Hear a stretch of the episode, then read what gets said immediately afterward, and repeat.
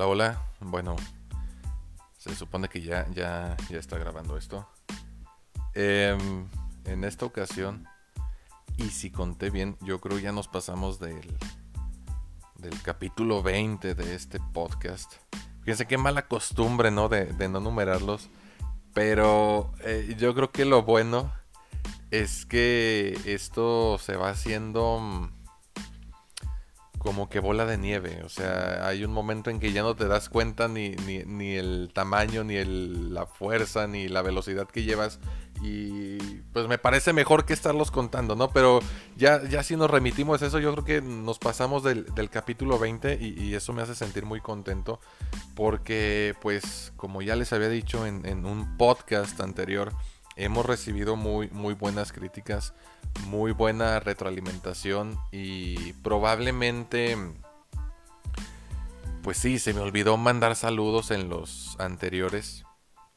Pero ya me habían dicho este, personas que, se toman el tiempo de escuchar, escucharnos, hey, un saludo, eh, no se te olvide, eh, bla, bla, bla.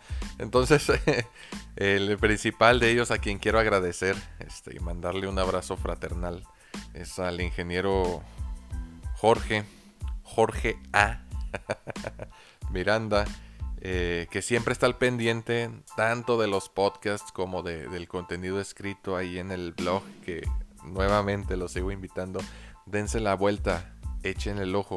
Está muy interesante el contenido y no nada más pues se van a topar con, con este con lo que escuchan aquí, sino que hay temas también nuevos, hay temas escritos por el maestro este, Toño Miranda, hay uno escrito por, por Diana Saldívar. Y pues bueno, ya los demás que les puedan, este, que puedan ir siendo de su agrado y que también nos puedan proporcionar este, su retroalimentación. Saludar también al, señor Fernando Canale, eh, que conoce a todos los psicólogos de, Torreón, casi casi creo que, de México también, eh, pero también está ahí muy al pendiente. A Lolis Cuevas, a Fernando López Rosas, a Sofía de la Cruz, a Valeria Morales, a Leticia Alcántara.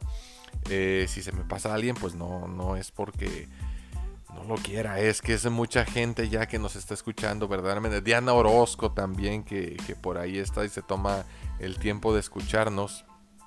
Eh, ¿Quién más? ¿Quién más era por ahí? César Pantoja. César Pantoja, exalumno y colega eh, de su servidor. Un fuerte abrazo también. Y bueno, ya ahí si se me pasa, me lo recuerdan, por favor, me mandan un mensajito por WhatsApp.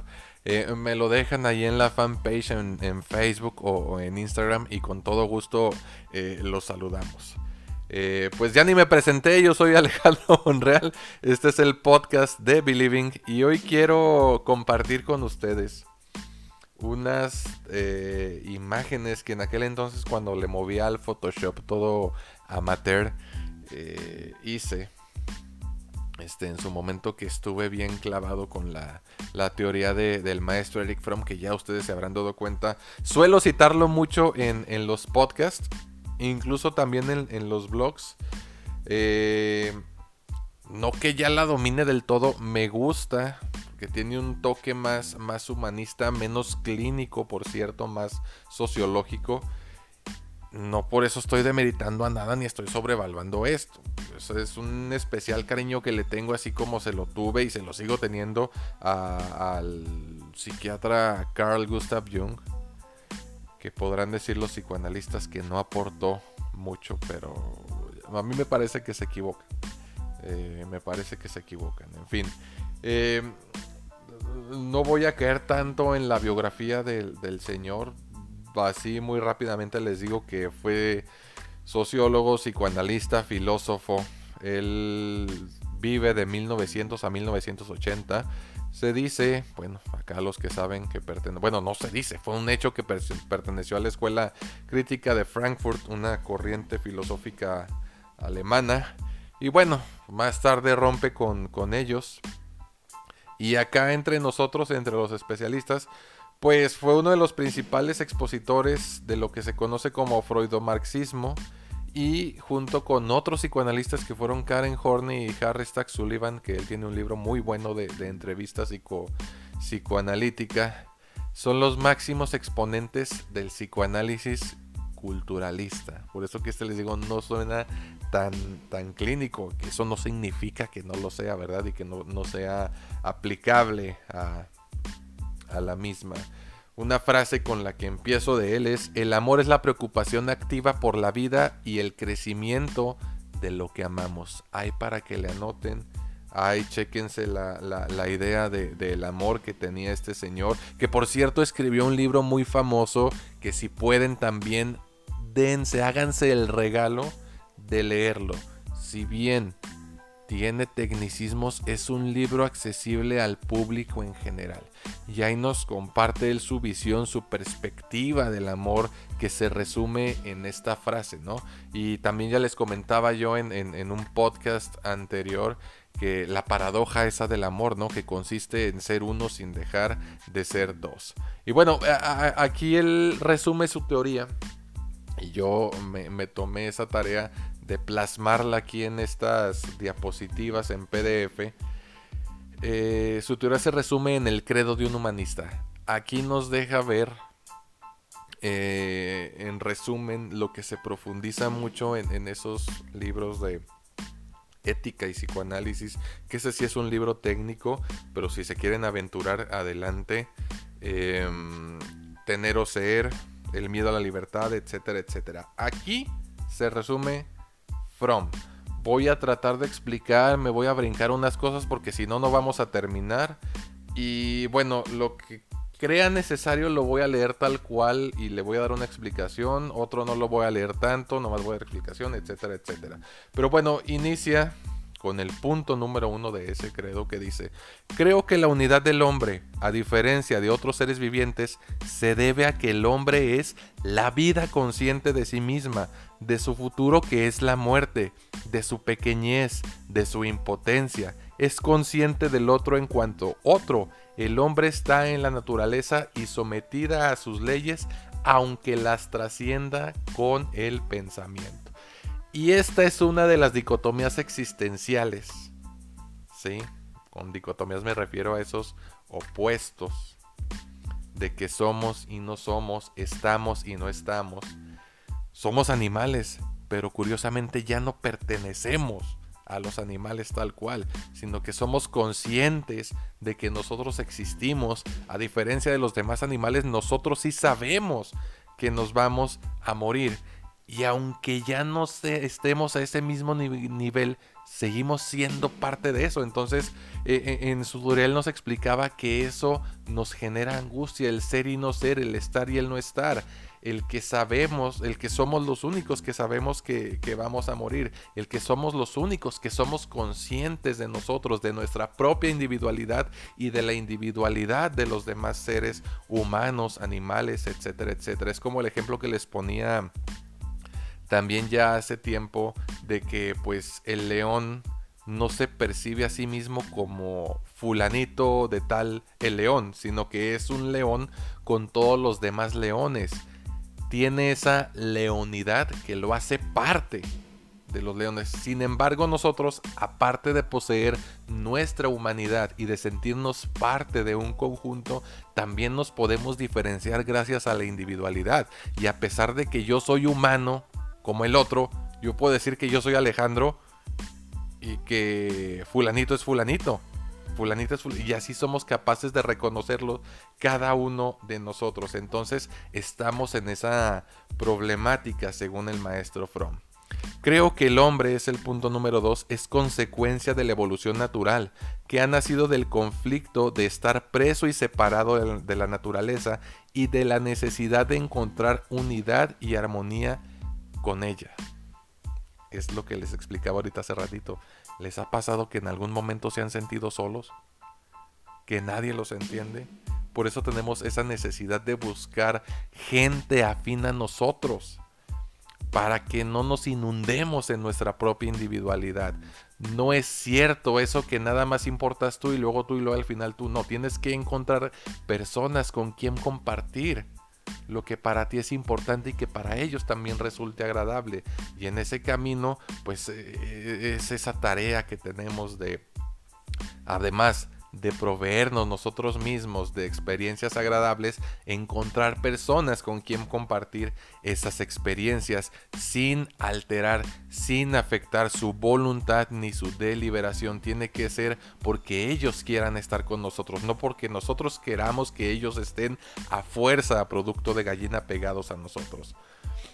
Punto número 3. Creo que la naturaleza del hombre es una incoherencia debido a las condiciones de la exigencia humana que exige buscarle soluciones, las cuales a su, vez crean nuevas incoherencias y la necesidad de nuevas soluciones. Lo que les decía en el podcast este de la ética y la moral, ¿sí? de la utilidad de la filosofía. No cierra, no culmina nada, al contrario, nos genera más dudas y el hecho de tener la capacidad de pensar, de cuestionar, de reflexionar, de razonar, nos hace sentir inquietos siempre. Ya sé cómo funciona esto, pero al descubrir y adquirir ese conocimiento se genera otra duda y tengo que estar buscando respuestas, buscando soluciones. Esa es otra cosa que nos produce angustia.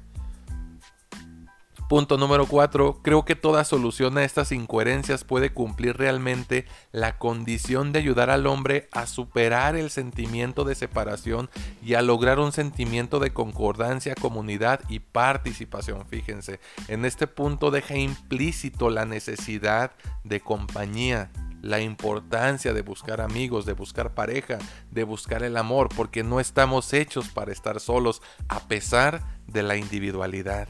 ¿Cómo ven? ¿Qué piensas tú? Detente tantito aquí para que vayas este, pudiendo digerir estos cuatro puntos que, acabo de, de, mencionar. A lo mejor te hacen eco, a lo mejor no, a lo mejor ya te los habías planteado, etcétera, ¿no? Punto número 5. Creo que en toda solución a estas incoherencias, el hombre solo tiene la posibilidad de escoger entre avanzar o retroceder. Estas opciones que se manifiestan en actos precisos son medios para rebajar o para desarrollar la humanidad que llevamos dentro. ¿sí? ¿Se acuerdan de, de esto que les comentaba? Híjole, hasta a mí se me olvidó el, el término. Ahorita lo vamos a ver aquí más adelante, pero que tenía que ver precisamente con la zona de confort de ese querer permanecer atado a la familia, a la estirpe, al lugar de origen, la mamitis, cuando no podemos o no somos capaces de entablar relaciones con alguien más, cuando el noviazgo se nos hace difícil, cuando no encontramos a la persona adecuada, cuando decimos todos los hombres o todas las mujeres son iguales, ¿sí?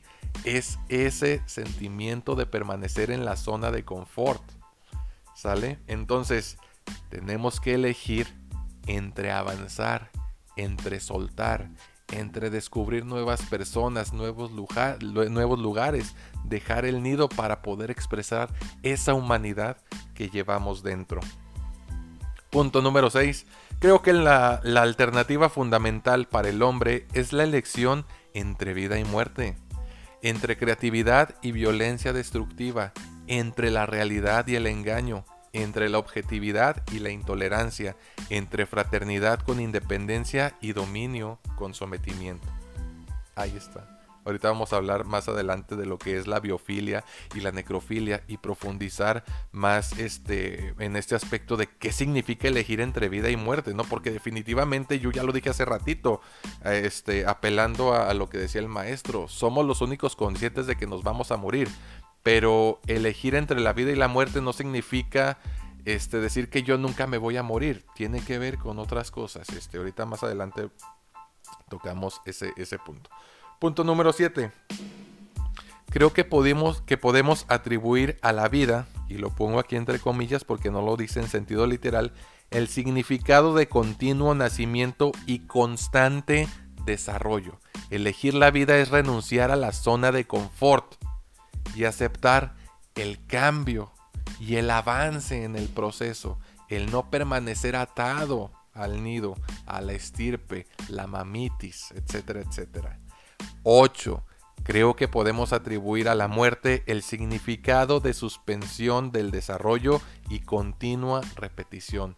Seguir atados, rumiantes, dándole vueltas al mismo asunto, no salir del nido, permanecer en la zona de confort. De confort ¿sí?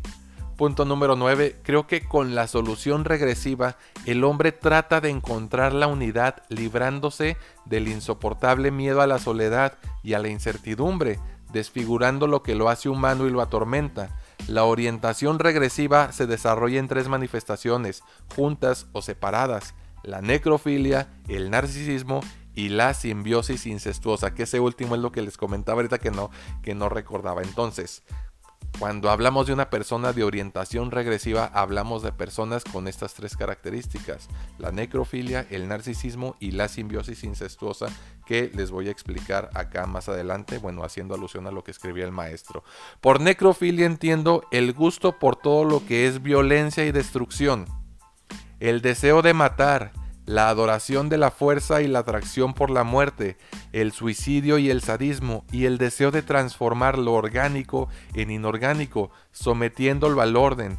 El necrófilo, por carecer de cualidades necesarias para crear, en su impotencia encuentra más fácil destruir, porque para él solo una cualidad tiene valor, la fuerza. ¿Sí? Aquí es una definición diferente de necrofilia todos estamos acostumbrados a escuchar la definición que hace alusión a la este, atracción sexual este, hacia los muertos, ¿sí? hacia los cadáveres, etcétera, etcétera. Pero Fromm la manifiesta de esta forma. Entonces estamos hablando de gente que le gusta destruir, gente que levanta falsos, que crea chismes, ¿sí? que destruye lo que otros con mucho esfuerzo han construido. Esas son las personas de orientación necrofílica, según el maestro Fromm. Ahora, por narcisismo entiendo la falta de un interés auténtico por el mundo exterior y un intenso apego a uno mismo, al grupo, al clan, religión, nación, raza, etcétera, con graves distorsiones del juicio racional. En general, la necesidad de satisfacción narcisista deriva de la necesidad de compensar una pobreza material y cultural. yo creo que esa queda muy clara, no hay mayor necesidad de, explicarla, habla por sí sola. Y, la que les decía, por simbiosis incestuosa entiendo la tendencia a seguir ligado a la madre y a sus equivalentes, la estirpe, la familia o la tribu, a descargarse en el insoportable peso de la responsabilidad, la libertad y la conciencia para ser protegido, amado, en un estado de seguridad con dependencia que pague el individuo con el cese de su propio desarrollo humano. Prefiero no tomar decisiones que los demás decidan por mí Prefiero seguir en casita con papá y mamá, mamitis, no arriesgarme a tomar mis propias decisiones y bueno, aquí sigo, ¿no? Pero seguro, es cuando decimos, prefiero estar cómodo estando incómodo. Paradójico, pero bueno. Ahora vamos al punto número 10. Creo que escogiendo avanzar el hombre y la mujer puede encontrar una nueva unidad mediante el pleno desarrollo de todas sus energías humanas, que se muestran en tres orientaciones, juntas o separadas. Ahora vamos con lo opuesto, lo bueno, la biofilia, el amor a la humanidad y a la naturaleza, y la independencia y la libertad. ¿Sí? Vamos a explicar cada una de ellas. 11. Creo que el amor es la llave principal para abrir las puertas al crecimiento del hombre. El amor y la unión a alguien o a algo fuera de uno mismo permite trabar relaciones con otros, sentirse uno con otros sin reducir el sentido de integridad e independencia. El amor es una orientación positiva para la cual es esencial que se hallen presentes al mismo tiempo la solicitud, la responsabilidad, el respeto y el conocimiento del objeto de unión. Aquí está esta diapositiva se resume en la frase que les dije hace rato y hace algunas, este, algunos podcasts. La paradoja del amor consiste en ser uno sin dejar de ser dos. No puedo obligar al otro a que esté conmigo. Tiene que ser producto de su voluntad y entender que el El deseo y la necesidad de estar con alguien es algo inherente a nuestra especie, es innegable, es intrínseco. Número 12. Creo que la experiencia del amor es el acto más humano y humanizador que es dado gozar al hombre y a la mujer, y como la razón carece de sentido si se entiende de manera parcial.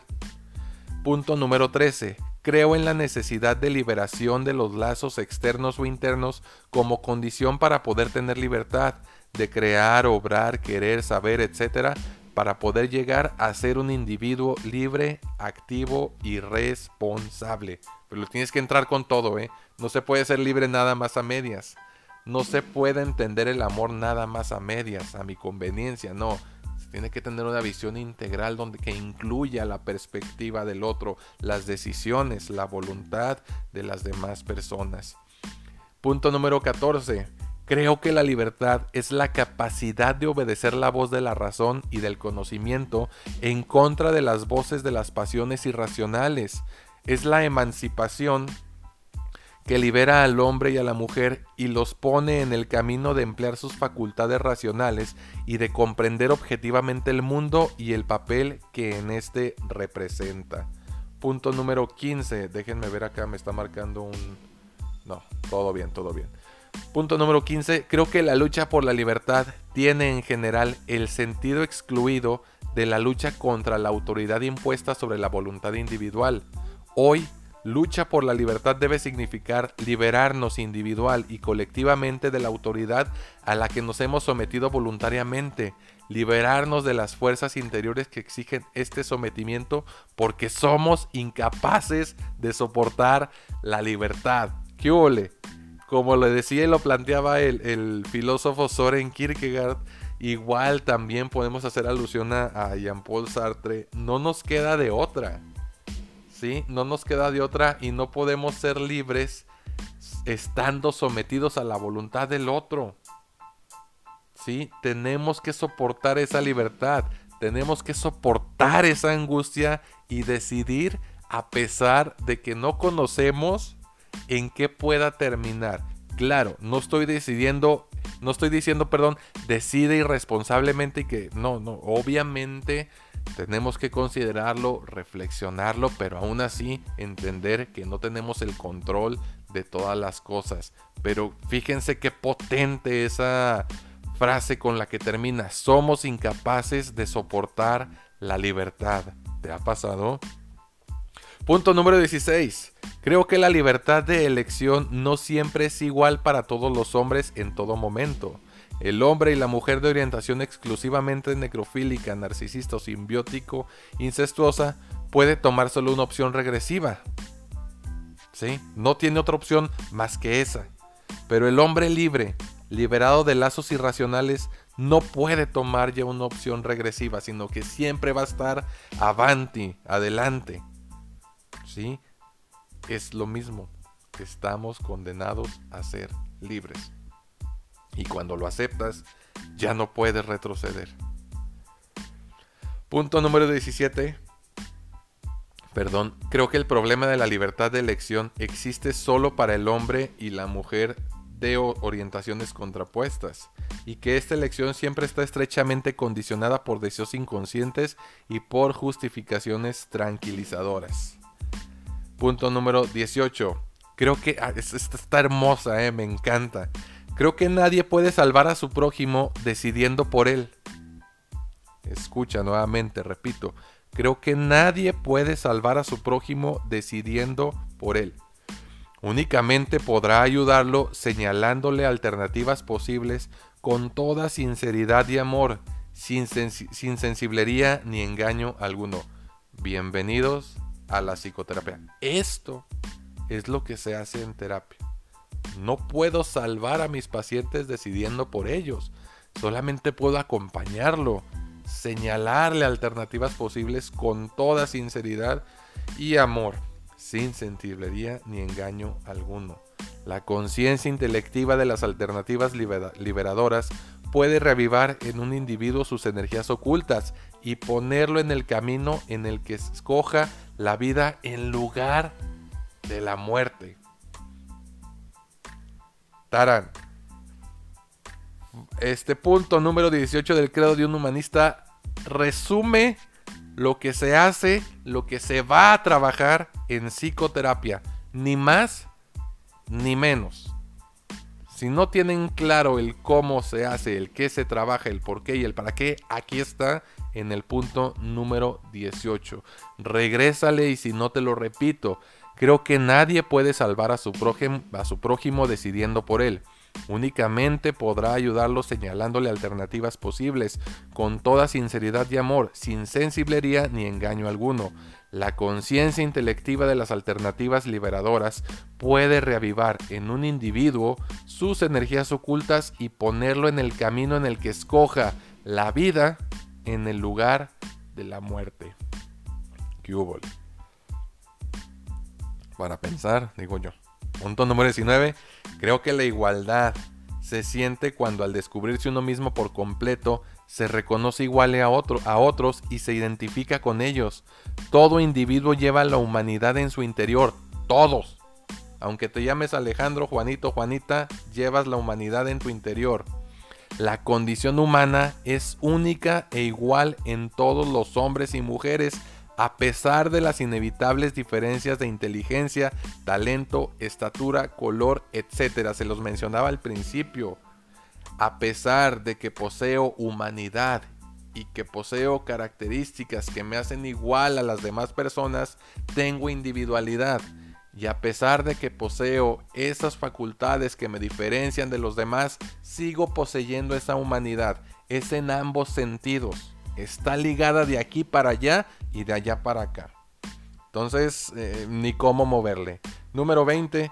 Creo que la igualdad entre los hombres se debe, se debe recordar especialmente para evitar que uno se convierta en instrumento de otro. Esto tiene que ver con el abuso, ¿sí? Y con la codependencia. Punto número 21. Creo que la fraternidad es el amor dirigido a nuestros semejantes. No obstante, se quedará en palabra hueca mientras no se hayan eliminado todos los lazos incestuosos que impiden juzgar objetivamente al hermano. Punto número 22. Creo que el individuo no puede entablar estrecha relación con su humanidad en tanto no se disponga a trascender su sociedad y a reconocer de qué modo ésta fomenta o estorba sus potenciales humanos, si le resultan naturales, entre comillas, las prohibiciones, las restricciones y la adulteración de los valores, es señal de que no tiene un conocimiento verdadero de la naturaleza humana. Bueno, aquí más bien deja en claro algo, no tanto como para explicarlo. Este punto 23. Creo que la sociedad ha chocado siempre con la humanidad, aún teniendo la función a la vez estimulante e inhibitoria la sociedad no dejará de paralizar al hombre y a la mujer y promover la dominación hasta que su fin se identifique con el de la humanidad. Pues bueno, ahorita este, ya estamos con este tipo de, situaciones y yo les hablaba en otro podcast, pues no, somos perfectos como sociedad, no hay todavía conflictos políticos, económicos y sociales este, que, que se tienen que acomodar este, en pro precisamente de de la humanidad, ¿no? Y tomando en cuenta las necesidades y el respeto por las demás formas de vida. Pero pues no diría que estamos propiamente en pañales, pero todavía nos falta mucho para avanzar en, ese aspecto. Eh, punto número 24. Creo que podemos y debemos esperar una sociedad cuerda que fomente la capacidad del hombre de amor a sus semejantes, de trabajar y de crear, de desarrollar su razón y un sentido real de sí mismo basado en la experiencia de su energía positiva. Punto número 25. Creo que podemos y debemos esperar la recuperación colectiva de una salud mental caracterizada por la capacidad de amar y crear, por la liberación de los lazos incestuosos con el clan, la tierra, por un sentido de identidad basado en la experiencia que tiene de sí mismo el individuo como sujeto y agente de sus facultades, y por la capacidad de influir en la realidad exterior e interior a uno mismo, logrando el desarrollo de la objetividad y la razón. Suena... Díjole, es que yo cada vez que leo esto hasta se me pone chinita la piel, ¿no? muy idealista. Podría parecer utópico, pero como decía este creo que era Eduardo Galeano, cuando se cuestionaba precisamente de, de la utopía y cuál era su función. Y pues precisamente decía, pues nada, no, no tiene un fin porque es inalcanzable, pero precisamente en esa inalcanzabilidad está su fin. El hecho de que siempre nos vamos a mantener en movimiento, pretendiendo alcanzarla, aunque nunca lo alcancemos. Pero mientras volteemos atrás nos vamos a dar cuenta que no estamos en el mismo punto que iniciamos. ¿Sí? Entonces suena bonita esa parte y creo que eh, como objetivo, como motivo de, vida y como proyecto es, es muy interesante y consolador. Punto número 26. Creo que mientras parece que este mundo nuestro enloquece y se deshumaniza, cada vez más individuos sentirán la necesidad de asociarse y colaborar con quienes compartan sus preocupaciones. Número 27. Creo que estos hombres de buena voluntad no solo deben hacerse una interpretación humana del mundo, sino que también deben señalar el camino y trabajar por su posible transformación. La interpretación sin voluntad, sin voluntad de reforma es inútil. La reforma sin previa interpretación es ciega. Bueno, ahí ese punto número 27, especialmente los tres últimos renglones del párrafo dirigidos a nuestro presidentazo, cabeza de, de algodón, el enjabonado a ver si, si le cae un 20, ¿no? Repito, la interpretación sin voluntad de reforma es inútil. La reforma sin previa interpretación es ciega. Vaya, vaya. Punto número 28 y último del credo.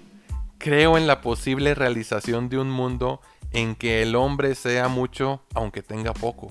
Un mundo en el que el móvil dominante de la existencia no sea el consumo, un mundo en el que el hombre y la mujer sean el fin primero y último. Un mundo en el que el hombre y la mujer puedan encontrar la manera de dar un fin a su vida y la fortaleza de vivir libres y desengañados. Sí, y aquí termina el, credo de un humanista. De un humanista. Les digo, resume la, teoría del, maestro Eric Fromm. No digo que les ahorra leer los, los libros que él haya escrito para profundizar más en su teoría, pero sí nos da una idea ¿no? general de, lo que él pensaba. Y bueno, aquí ya descubrimos varios aspectos, ¿no? Tanto lo que hacemos en, terapia, tanto las dicotomías existenciales, tanto por qué sufrimos según su perspectiva. Y cierro precisamente con, con una frase eh, del maestro que dice lo siguiente. Si una persona ama solo a otra y es indiferente al resto de sus semejantes, su amor no es amor, sino una relación simbiótica o un egoísmo ampliado. Eric Fromm. Y bueno, con esto termino el credo de un, de un humanista. Espero haya sido de, su agrado. No olviden este, dejarnos sus dudas por ahí en redes sociales, ¿sale? Como lo dije desde aquella primera vez y como se ve reflejado en nuestras redes sociales, les recuerdo que nuestra experiencia, valores y habilidades desarrollados a lo largo de estos años convergen en nuestra filosofía, que es todo tiene sentido cuando el alma, la mente y el cuerpo encuentran su equilibrio y el camino se disfruta. Eso es lo que nos distingue, ese es el sello Believing y se hace evidente en el contacto con cada uno de los que formamos parte de esto.